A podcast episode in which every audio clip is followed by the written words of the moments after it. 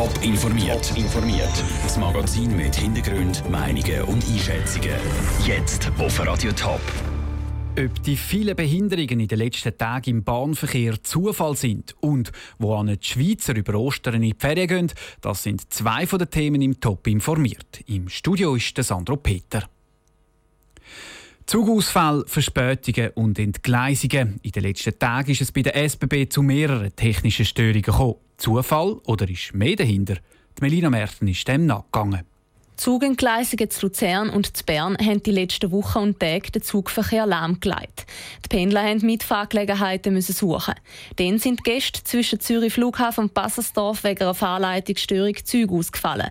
Und heute schon wieder wegen einer Fahrleitungsstörung zu Rapperswil. Es besteht aber kein Zusammenhang zwischen den Ereignissen, sagt der Ritter Scherli von der SBB.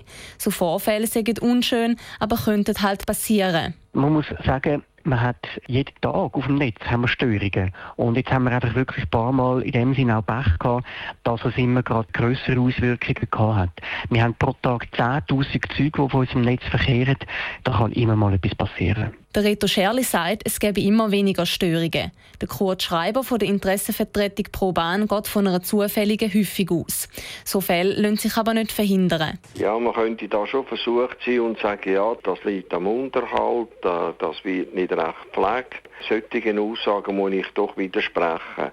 Es ist ja so, das Netz das ist in einem ausreichenden Zustand. Das hat man seinerzeit festgestellt bei einer Netzüberprüfung. Von dem her gesehen ist alles okay. Auf dem gesamten Bahnnetz sind über 8000 Kilometer Fahrleitungen gespannt. Dass es hier mal zu einem Zwischenfall kommt, lässt sich nicht vermeiden. Das ist der Beitrag von der Melina Merten. Die SBB arbeitet daran, dass solche Zwischenfälle weniger werden. Sie arbeiten am Ausbau der Bahninfrastruktur. Blauer Himmel, blühende Bäume und milde Temperaturen. Der Frühling ist definitiv da und in zwei Wochen ist auch schon Ostern. Über das verlängerte Wochenende ziehen viele Schweizerinnen und Schweizer für die Ferien oder einen Kurztrip ins Ausland. Wo sie über Ostern verreisen, im Beitrag von Michelle Porsche. Bei diesen frühlingshaften Temperaturen ist es verlängertes Wochenende wie die Ostern genau richtig. Weil die Ostern das ja eher Sport sind, sind Badeferien an warmen Destinationen hoch im Kurs. Die Priska Ügena von Hotelplan hat eine Hitliste der beliebtesten Reisedestinationen über Ostern. An erster Stelle liegt Griechenland mit Kreta.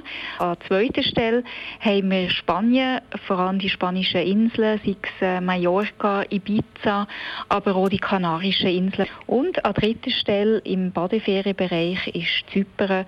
Dort ist es natürlich noch gerade ein bisschen wärmer. Neben den Badedestinationen sind aber auch europäische Städte beliebt. Hier vor allem London, Berlin oder auch Amsterdam.